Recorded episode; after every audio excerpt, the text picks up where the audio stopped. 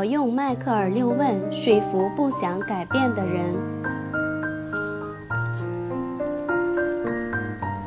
有些人经常需要跟很难应付的客户或员工打交道。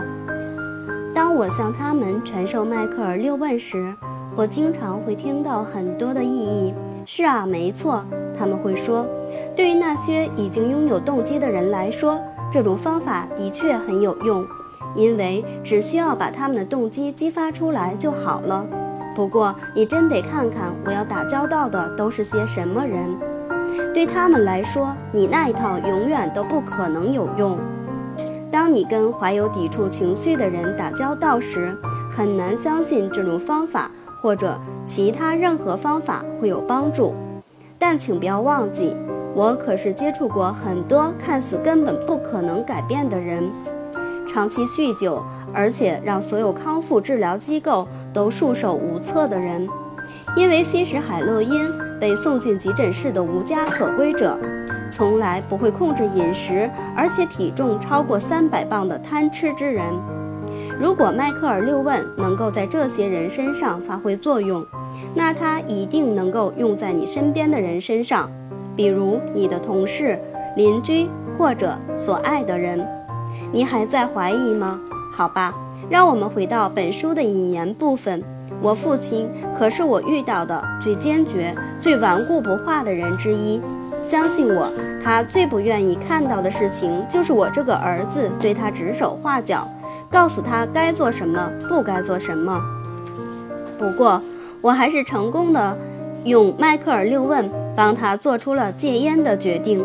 要知道，这可是他从来。都没有想过自己会有兴趣去做的事情。成功故事：用迈克尔六问说服顽固的七十岁老爸戒烟。我父亲从年轻时就喜欢抽烟，在他七十岁的时候，我开始担心他的身体，他的健康状况越来越差，小毛小病不断。很显然。戒烟对他来说已经成了迫在眉睫的事情。我以前并不是没劝过他戒烟，当我还是个小孩子的时候，我就经常把他的烟盒给藏起来，偷偷毁掉或者扔掉。到了青年时代，我在不那么忙的时候，也屡屡好言相劝。进入中年后，我试图用愤怒和挖苦刺激他，我还特别提醒他不要在我的孩子们面前抽烟。我尝试过兜售法，使用过无数高威胁性的信息。如果还有什么能劝说父亲戒烟的歪门邪道，我想我肯定会全部尝试一遍。我没有，我唯一没有试过的方法就是迈克尔六问。等我开发出这种说服方法后，我就迫不及待地想要把它用在父亲身上。有一天。我和妻子带着孩子们去看望我的父母，享用过无比温馨的家庭午餐后，父亲像往常那样点上了一支烟，我的心为之一沉。我真为他的健康担心。我想自己已经是一个大人了，应该能够心平气和地跟他谈谈这件事情，当然是用我自己信任的方法。不过他可是我的父亲。是我认识的最固执的一个人，他从来都不听任何人的劝告，更不要说是我了。可是我开发出迈克尔六问的目的，不就是帮助他人吗？不就是帮助他人采取行动，以便实现对他们来说真正重要的目标吗？还有什么比健康更重要呢？我爱我的父亲，而且我想帮助他，所以我必须得试一试。于是我就开始行动了，爸，我还是挺担心您抽烟这事儿的。父亲很快就非常警惕地做出了防卫姿态。你来这儿就是要跟我说这事儿吗？别管我了，我都这把年纪了，说不定哪天就死了，怎么死还不是一样？我知道，迈克尔六问最重要的一个方面就是要尊重对方的自主权。特别是在他坚持说自己不想改变的时候，我也知道，要想让迈克尔六问的整个过程发挥作用，我必须得坦诚自己的动机，同时强化父亲自己做出决定的权利。只有这样，我才可能帮助父亲找出他自己想要戒烟的理由。不，爸，我小心翼翼地回答。我当然不是为了劝您戒烟才来这儿的，不过我的确很担心您的身体。我知道我以前总嚷嚷着让您戒烟，不过如果您不介意的话，今天我想问您另外一个问题。父亲根本不想回答问题。为什么你们都要管我抽烟的事儿呢？他抱怨说：“我什么问题也不想回答，你们真是烦死了。”虽然我很尊重父亲的自主权，但我可不会就这样罢手不管。就一个问题，求您了，我对父亲说：“问过之后，我就不烦您了。您不想别人对您指指手画脚，这我能够理解。所以我只问一个问题，我保证，问完之后我就不说了。”而且今天再也不提这个话题了。父亲重重地叹了一口气，问吧。他的口气听起来很不耐烦。最好想个你最关心的问题。我做了个深呼吸，然后对父亲说：“如果您已经决定了要戒烟，爸，您不是非得这么做。是否要戒烟的决定权还在您手上。不过，如果您真的这样决定了。”您觉得可能是出于什么原因？第一问，你为什么想做这件事儿？父亲指着手边的烟烟盒说：“你知道戒掉这玩意儿有多难吗？”啊哈！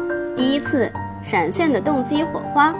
对于很多人来说，父亲的话可能听起来像是在争论，好像他完全不愿意改变似的。但我使用迈克尔六问可有些年头了。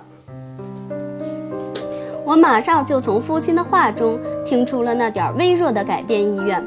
那么，我非常平静地说道：“听您的意思，如果有可能，您还是会戒烟的，只是戒烟比较困难罢了。”父亲觉得我肯定话里有话，但他并不清楚到底给他下了什么套。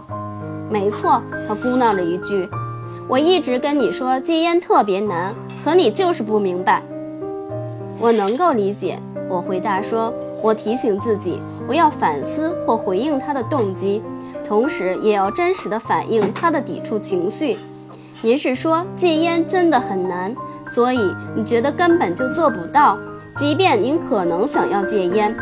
不过我问的是另外一个问题，我问的是，如果您想要戒烟，可能是为什么？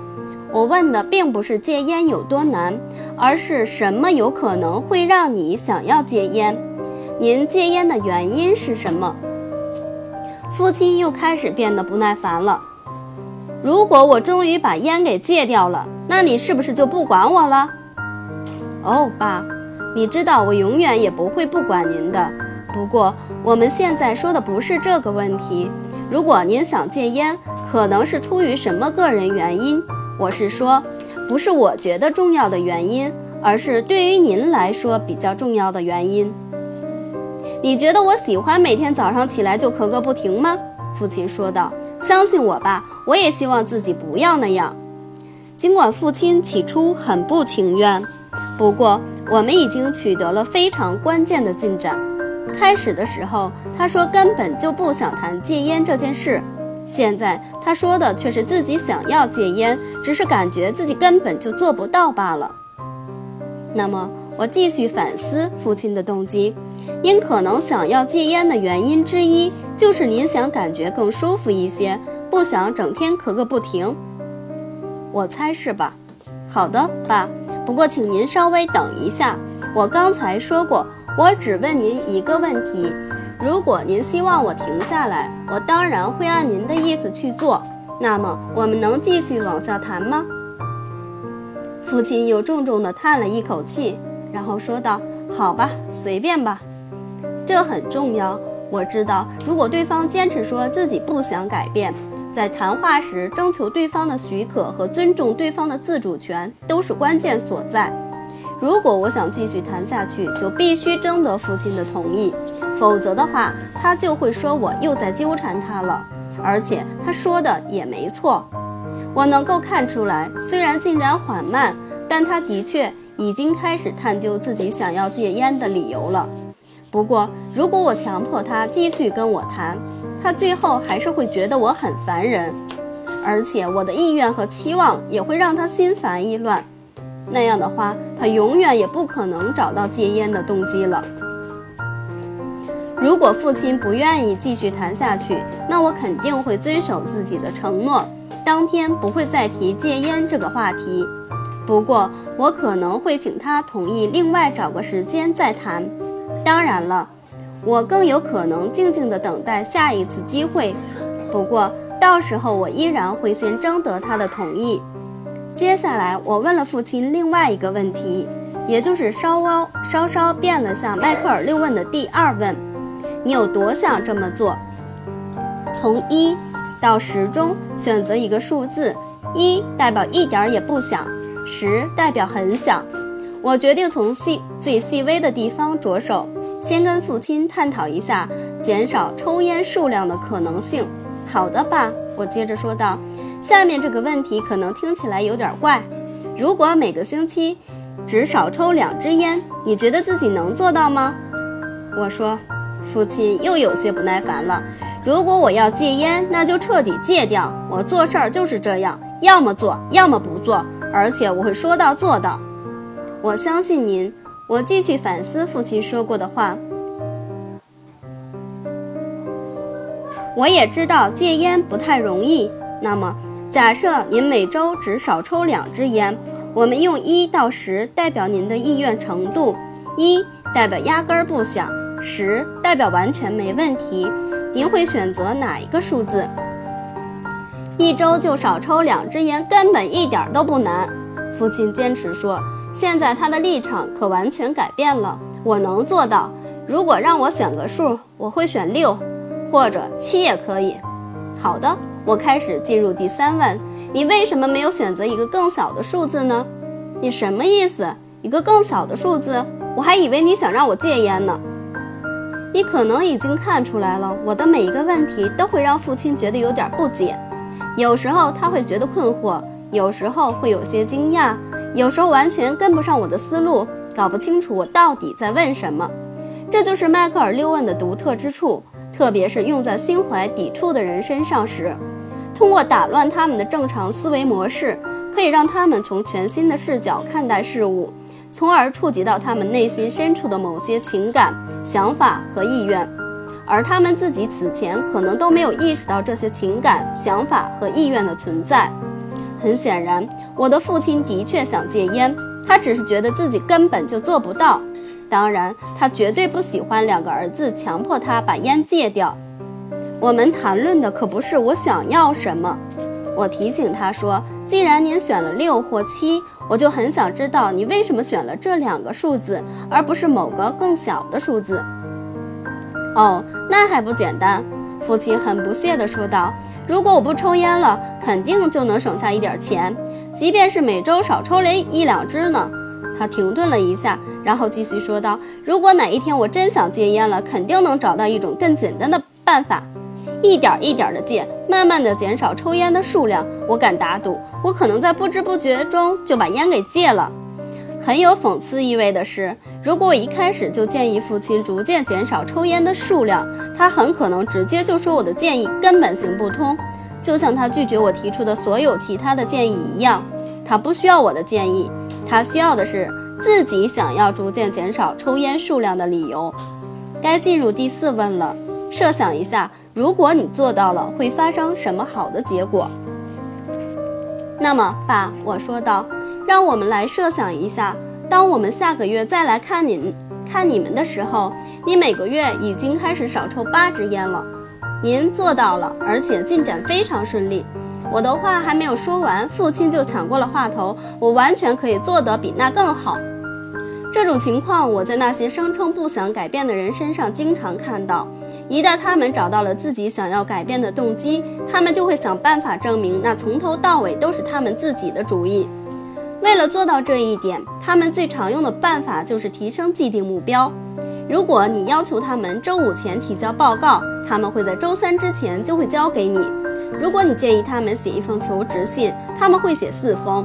在父亲戒烟这件事儿上，我的建议是每周少抽两支，可他说自己能够戒得更快。好吧，我说不管您能少抽多少吧。如果您的确做到了，您觉得会怎么样？父亲的脑海中还在计算他每周能能少抽多少支烟。我能每周少抽半包。他对我说：“您看起来好像很兴奋啊。”我回应道：“有点儿，不过我还不确定自己是否真能做到。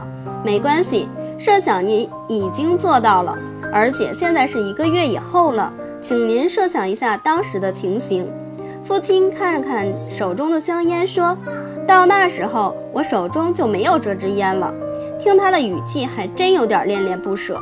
我该进行第五问了。对你来说，这些好的结果为什么非常重要？您现在可能已经不抽烟了。我把他的意思重新阐述了一下。对您来说，不抽烟为什么那么重要？父亲并没有立即回答这个问题。虽然我接受过严格训练，但还是有一种想要开口说话的强烈冲动。这时，我只能默默数秒了：一秒、两秒、三秒。我必须给父亲留出充足的时间，让他认真思考自己的问题。最后，他对我说：“因为我现在可以在后院里陪孙子玩耍了，而不是让可怜的孩子们等着我抽完另外一支烟。”